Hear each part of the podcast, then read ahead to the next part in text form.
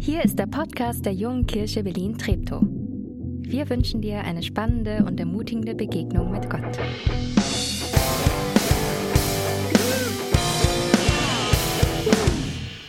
Erste Könige, Kapitel 19, die Verse 1 bis 13.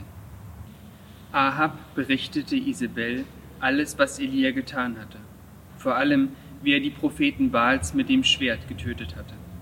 Da schickte Isabel einen Boten zu Elia, der ihm ausrichten sollte, die Götter sollen mich schwer bestrafen, wenn ich dir nicht heimzahle, was du diesen Propheten angetan hast. Morgen um diese Zeit bist auch du ein toter Mann, das schwöre ich. Da packte Elia die Angst. Er rannte um sein Leben und floh bis nach Beersheba, ganz im Süden Judas. Dort ließ er seinen Diener, der ihn bis dahin begleitet hatte, zurück. Allein wanderte er einen Tag lang weiter bis tief in die Wüste hinein. Zuletzt ließ er sich unter einen Ginsterstrauch fallen und wünschte sich, tot zu sein. Herr, ich kann nicht mehr, stöhnte er. Lass mich sterben. Irgendwann wird es mich sowieso treffen, wie meine Vorfahren. Warum nicht jetzt? Er streckte sich unter dem Ginsterstrauch aus und schlief ein. Plötzlich wurde er wachgerüttelt. Ein Engel stand bei ihm und forderte ihn auf. Elia, steh auf und iss. Als Elia sich umblickte, entdeckte er neben seinem Kopf einen Brotfladen, der auf heißen Steinen gebacken war, und einen Krug Wasser. Er aß und trank und legte sich wieder schlafen.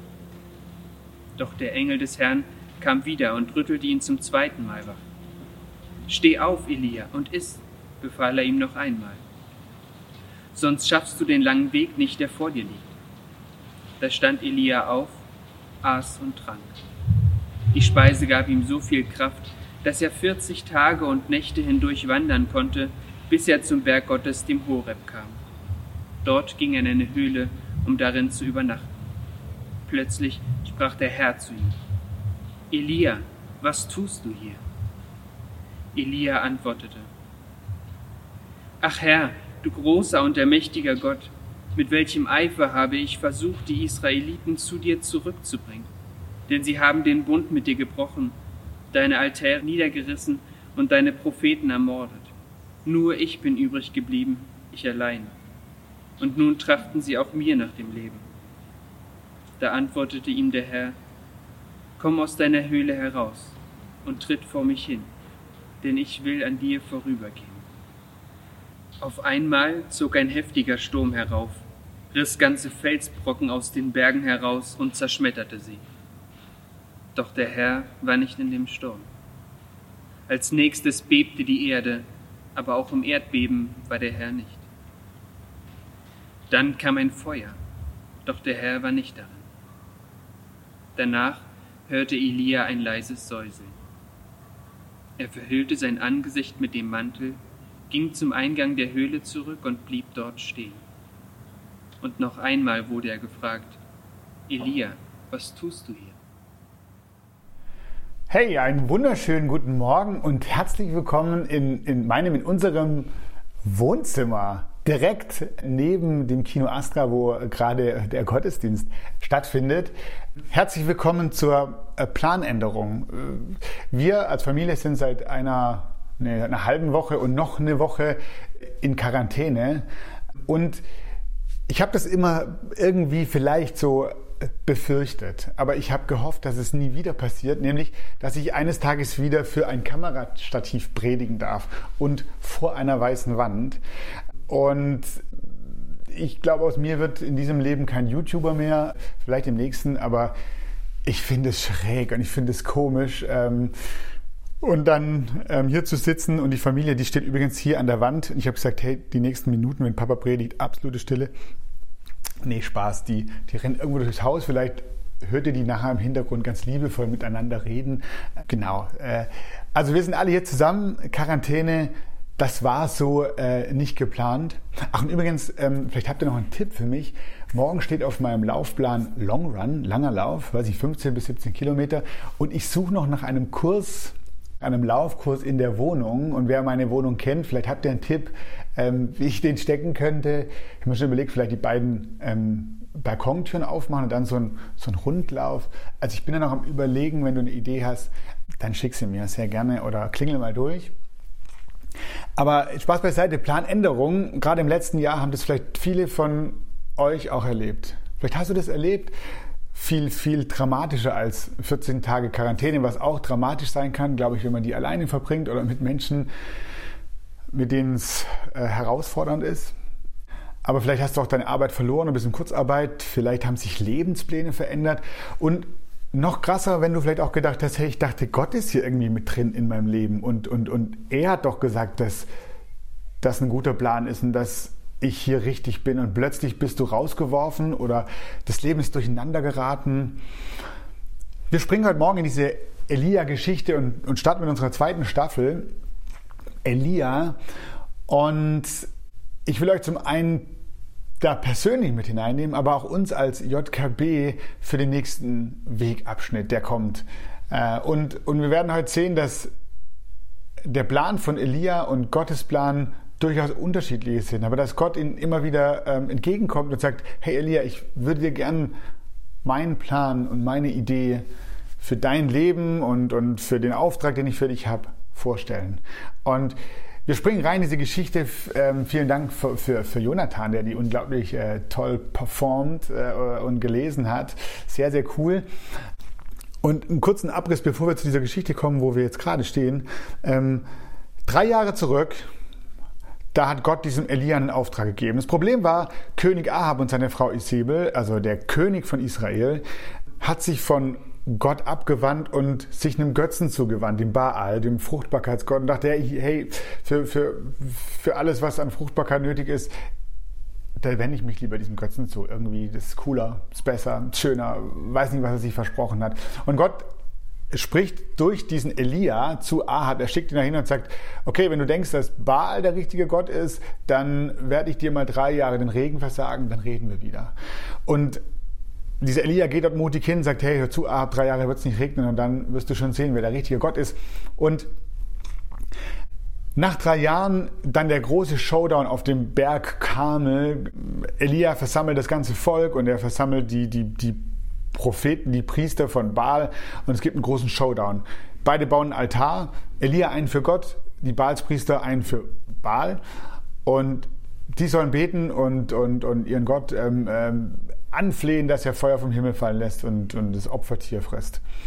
Und auf der anderen Seite ist da Elia, ähm, der dasselbe für seinen Gott tut. Und dann passiert es, ja, grandiose, die Baalspriester, die tanzen und tanzen und nichts passiert. Und Elia betet zu Gott und es fällt Feuer vom Himmel. Und es verzehrt nicht nur das Opfer, sondern auch das, das Holz und, und die Steine. Und er hat noch vorher Wasser drüber kippen lassen. Und auch das Wasser ist äh, äh, ausgefressen, wegge, äh, weggenommen vom Feuer. Und dann rennt dieser Elia nach Jezreel in die Hauptstadt, dort wo der Sitz der, des Königshauses ist. Und er hatte eine ganz große Hoffnung oder ein ganz großes Wissen, jetzt wird alles anders. Das, der Ahab hat es mit eigenen Augen gesehen und er wird seiner Frau erzählen, was passiert ist. Und sie werden sich von Baal abwenden und Gott zuwenden. Aber wisst ihr, was das Krasse, das äh, Verrückte ist? Genau das Gegenteil passiert. Weder Ahab noch Isabel kehren um, noch ist das Volk, das auf dem, das auf dem Karmel dieses krasse Wunder erlebt hat, bereit, dieses Königshaus zu stürzen. Es gibt keine Demo, Ahab muss weg oder, oder wir wollen Gott und nicht mehr Baal. Nichts. Da ist gerade ein krasses, mega Wunder passiert. Das Volk hat gecheckt, Gott ist der wahre Gott und nicht Baal. Jahwe ist Gott, nicht Baal. Aber es verändert sich einfach nichts. Und dann läuft dieser, dieser Elia in die Wüste und danach zum Berg Horeb. Warum? Elia möchte Gott sehen ich weiß nicht, wer du wirklich bist. Sag mal, habe ich, hab ich irgendwas völlig verpasst in den letzten drei Jahren? Es lief doch alles auf diesen Höhepunkt zu. Auf diesen Showdown. Und dann war doch klar, Gott, und dann wirst du als Gott gesehen und es kommt der Twist, es kommt die Veränderung. Und Elia läuft in die Wüste und er lässt seinen Diener zurück, seinen Mitarbeiter und sagt, Gott, ich kündige. Ich mache nicht mehr mit. Ich kenne dich nicht, ich verstehe dich nicht. Ich weiß nicht, wer du eigentlich bist. Und das Schöne ist, in der Wüste und an diesem Berg Horeb, an diesen zwei Stationen, zeigt Gott Elia, wer er ist und vor allem zeigt er ihm, wie er ist. Ich habe zwei Punkte für dich heute Morgen. Das erste, Gott begegnet Elia in seiner Not. Und das zweite, Gott ruft Elia aus seiner Not. Gott begegnet Elia in seiner Not und er tut es in einer dreifachen Weise. Und ich bin begeistert, wie Gott diesem Elia begegnet. Es ist ein Modell für jeden, der, der Seelsorge betreibt, für jeden, der Menschen in herausfordernden Krisen begleitet. Da kann man was lernen. Warum auch nicht? Es ist ja Gott.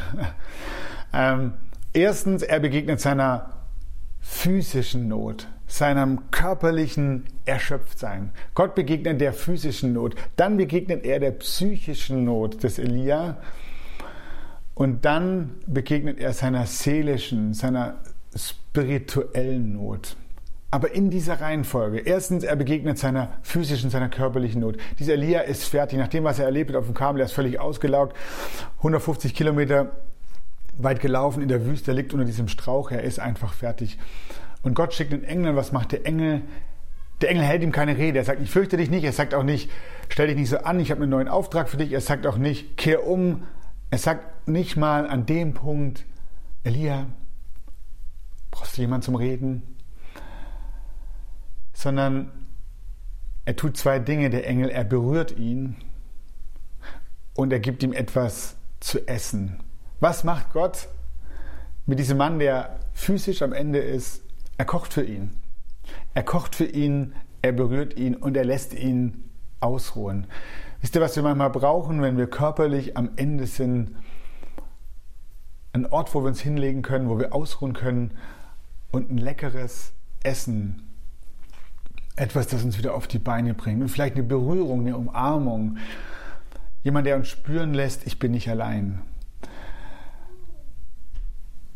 Und dann begegnet Gott der psychischen Not des Elias. Und ich finde das irgendwie phänomenal. Gott stellt an am Horeb, als äh, Elia dann diese 40 Tage und 40 Nächte gegangen ist, von der Wüste an den Gottesberg, an den Berg Horeb, da stellt Gott ihm zwei Fragen. Nee, Gott stellt ihm eine Frage, aber zweimal. Er sagt, Elia, was machst du hier?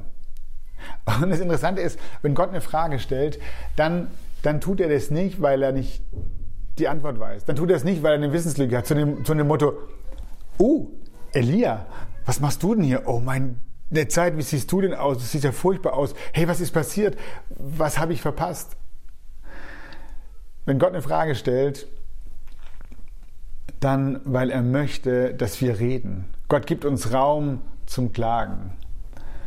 Und das ist schön, Gott fragt den Elia und dann äh, interessant hier in Vers 10, äh, Elia fängt an zu klagen, er antwortet, bis zum Äußersten bin ich für dich gegangen. Alles habe ich für dich getan, für den Herrn, den Gott Zebaoth. Denn die Israeliten haben deinen Bund verlassen, sie haben deine Altäre niedergerissen und deine Propheten mit dem Schwert getötet. Ich allein bin übergeblieben, doch jetzt wollen sie auch mich umbringen.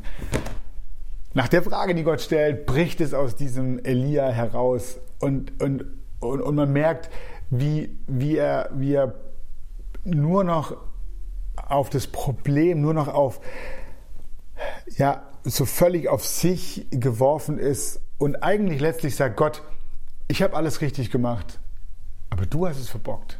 Gott, ich habe alles gemacht, was du wolltest, aber du hast dich nicht an die Regeln, du hast dich nicht an dein Versprechen gehalten.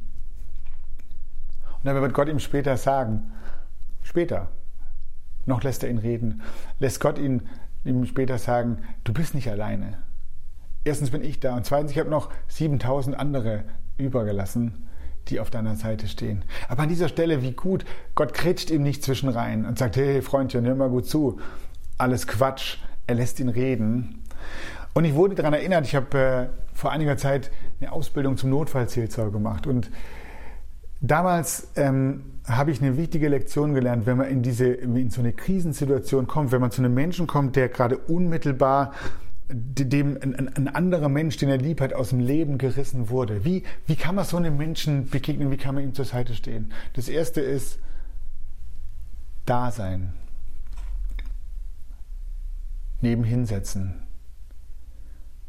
Vielleicht eine leichte Berührung, wenn der andere es möchte und es zulässt.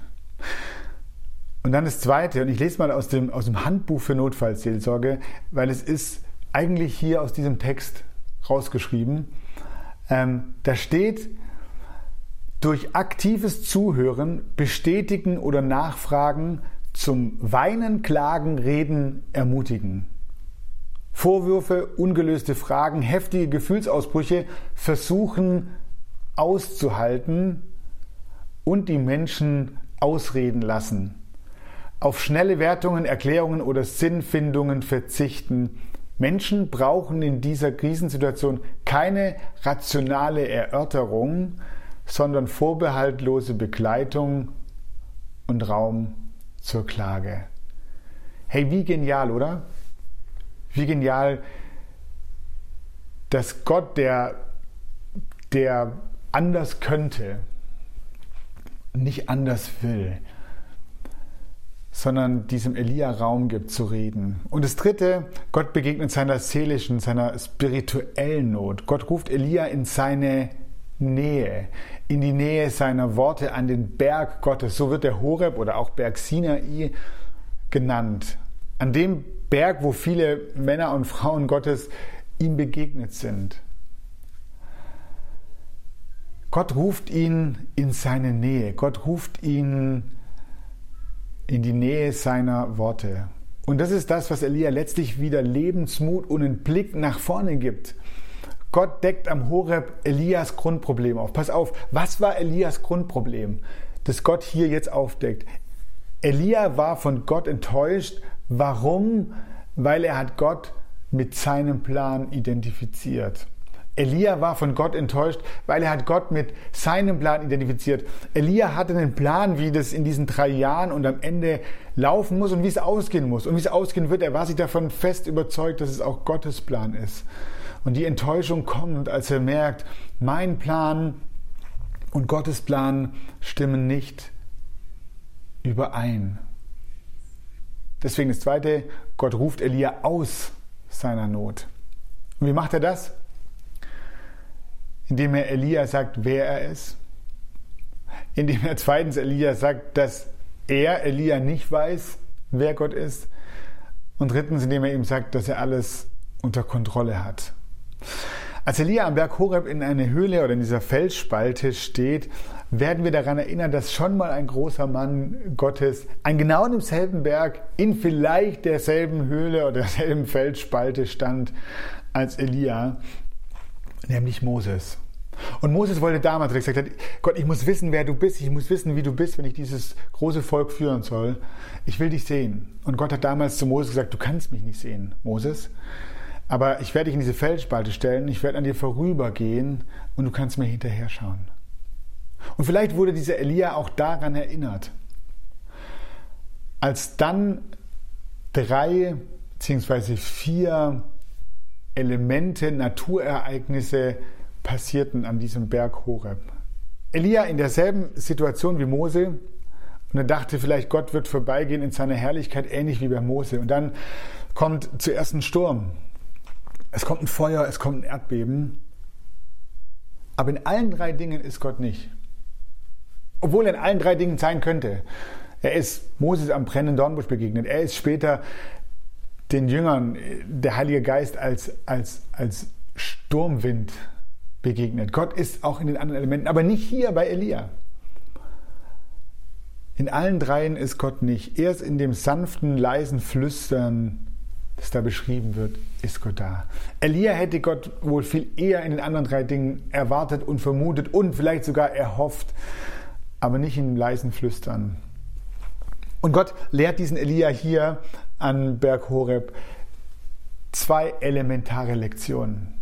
Zwei elementare Lektionen, wie Gott Elia aus seiner Not herausruft. Erstens, Gott sagt zu Elia, ich handle nicht immer so, wie du es dir vorstellst. Elia, dass ich mehr bin, dass ich größer bin, anders als du dir oft vorstellst. Nicht im Feuer, nicht im Sturm, nicht im Erdbeben, sondern im leisen Flüstern. Na, Elia, bist du überrascht? Ja, Elia war überrascht. Und Gott macht ihm damit klar, du bist an deiner Vorstellung von mir gescheitert, Elia. Du bist enttäuscht von mir, weil du versucht hast, mich in deinen Plan zu pressen, weil du geglaubt hast zu wissen, wer ich bin und wie ich handle. Später sagt Gott mal in, äh, zu seinem Volk durch einen anderen Propheten, durch Jesaja, meine Pläne sind anders als eure Pläne und meine Wege anders als eure Wege. Und das zweite, die zweite Lektion, die Gott dem Elia durch dieses, diese Begegnung in diesem leisen Flüstern ähm, bringt, ist, er sagt, Menschen werden nicht in erster Linie durch große, starke Wunder, Spektakel oder Naturereignisse zu mir zurückkommen oder anfangen an mich zu glauben, sondern es wird vor allem durch mein leises Flüstern geschehen. Durch meine Worte, wer diese Worte hört und in sein Herz lässt, der wird verändert und der wird umkehren. Wisst ihr, was da passiert ist auf dem Berg Kamel, dass da Feuer vom Himmel fällt und, und, und, und alles aufgefressen hat? Dann denkt man doch, ey, wenn irgendwas funktioniert, dann doch das. Ein krasses Wunder. Und es hat anfangs scheinbar funktioniert. Das, das Volk hat gemerkt, huh, hier passiert nichts bei den Baalspriestern, hier bei Elia geht die Party ab. Aber im Endeffekt hat sich nichts verändert. Das Volk und vor allem die Leiter des Volkes, der König Ahab und seine Frau, sind nicht umgekehrt. Gott sagt zu Elia, es werden nicht die großen spektakulären Dinge sein, sondern es wird mein Reden sein zu den Menschen, mein Reden in ihre Herzen. Nochmal Worte vom, von diesem Propheten Jeremia, die, die, die kurz, kurz danach stehen und die, die er auch noch gesagt hat. Da heißt es, so ist es mit dem Wort, das von mir ausgeht, es kehrt nicht wirkungslos zu mir zurück, sondern bewirkt, was ich will, was ich ihm aufgetragen habe, gelingt ihm. Und dann passiert was Spannendes, tausend Jahre später im Neuen Testament, als Jesus kommt. Da schreibt der Evangelist Johannes ganz am Anfang in, seiner Eröffnungs, in seinem Eröffnungsteil von seinem Evangelium, von seiner guten Nachricht, da schreibt er folgendes. Am Anfang war das Wort. Das Wort war bei Gott und Gott war das Wort. Er, der das Wort ist, wurde ein Mensch von Fleisch und Blut und lebt unter uns. Wir sahen seine Herrlichkeit, das, was Moses nicht sehen konnte, in Jesus, wir sahen seine Herrlichkeit, eine Herrlichkeit voller Gnade und Wahrheit, wie nur er sie besitzt, er, der vom Vater kommt. Du willst Gott besser kennenlernen, ihn und sein Handeln besser verstehen, seine Pläne, seine Aufträge, das, was er für dich hat. Dann gibt es nur einen Weg. Schau dir Jesus an. Lies und lern mehr von seinen Worten. Schau dir das Leben von Jesus an. Lies und lern seine Worte. Das, was Elia noch nicht konnte weil Jesus noch nicht da war. Aber Gott lehrt ihn diese Lektion. Es wird auf meine Worte, es wird auf mein Reden ankommen, auf das, was ich offenbare, auf das, was ich sage, auf das, was ich euch zeige.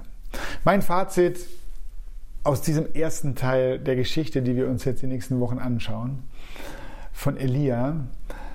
Mein Fazit aus dieser Geschichte für uns, wenn wir weitergehen, für dich und mich, aber auch für uns als JKB, Lasst uns nicht zielorientiert, sondern richtungsorientiert leben. Okay, was meine ich damit? Ähm, ich bin ein Freund von Zielen, gar keine Frage. Ich liebe es, Ziele zu haben, weil ich glaube, wer keine Ziele hat, kann sie nicht erreichen. Aber wenn es um die Aufgaben geht oder, oder das, was Gott uns mitgibt, wenn Gott uns beruft, wenn Gott uns irgendwo hinstellt an den Platz, dann kann es manchmal, ja, ich sag sogar gefährlich sein, wenn wir denken zu wissen, dann und dann wird Gott so und so handeln. Und dann kommt eine Enttäuschung. Hey, ich, ich habe so gute Gespräche mit meinem Freund geführt, jetzt lade ich ihn zum Glaubensgrundkurs ein, aber er kommt nicht. Oh Mann, ich dachte, Gott macht es jetzt möglich. Enttäuschung. Ich habe meine Freundin zum Glaubenskurs eingeladen und sie kam und sie hat eine gute Zeit, aber irgendwie ist nicht das passiert, was ich mir gedacht habe, was Gott will. Versteht ihr, was ich meine? Gottes Pläne sind so anders als unsere Pläne. Aber deswegen gehen wir doch trotzdem vorwärts. Deswegen machen wir doch, doch Menschen mit ihm bekannt. Deswegen hören wir doch hin, Gott, was sind deine Pläne, was sind deine Ideen? Und wir werden euch nächste Woche ein paar, wie ich finde, grandiose neue auch Ideen vorstellen, wo wir merken, Gott redet und wir brauchen dich. Ähm, um mitzuhören und, und, und, und, um mitzuprüfen, ist es dran, für die nächste Zeit diesen Schritt zu gehen. Und dann gehen wir mutig, aber dann lass uns einen Fehler nicht machen. Lass uns nicht glauben, dass wir das Ziel kennen oder, oder, oder wissen, wann Gottes Plan in Erfüllung geht.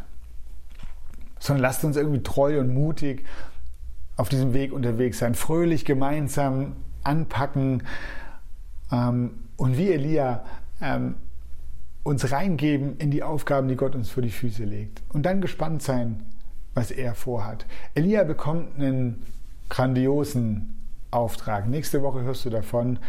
Und dann wirst du vielleicht noch mal mehr verstehen, dass Gottes Pläne anders sind, aber gut sind. In diesem Sinne, aus der Quarantäne, ähm, wünsche ich dir eine gute Woche, in dem du Gottes Stimme hörst und mutig losgehst, aber ihm überlässt, wann und wie er handelt. Amen.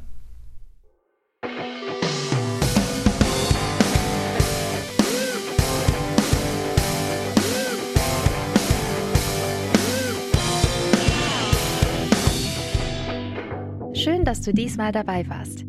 Wenn du mehr über den Glauben erfahren möchtest, dann schreib uns gerne an info@jkb-treptow.de oder besuch uns einfach persönlich. Alle Infos findest du unter jkb-treptow.de. Wir wünschen dir eine gesegnete Woche.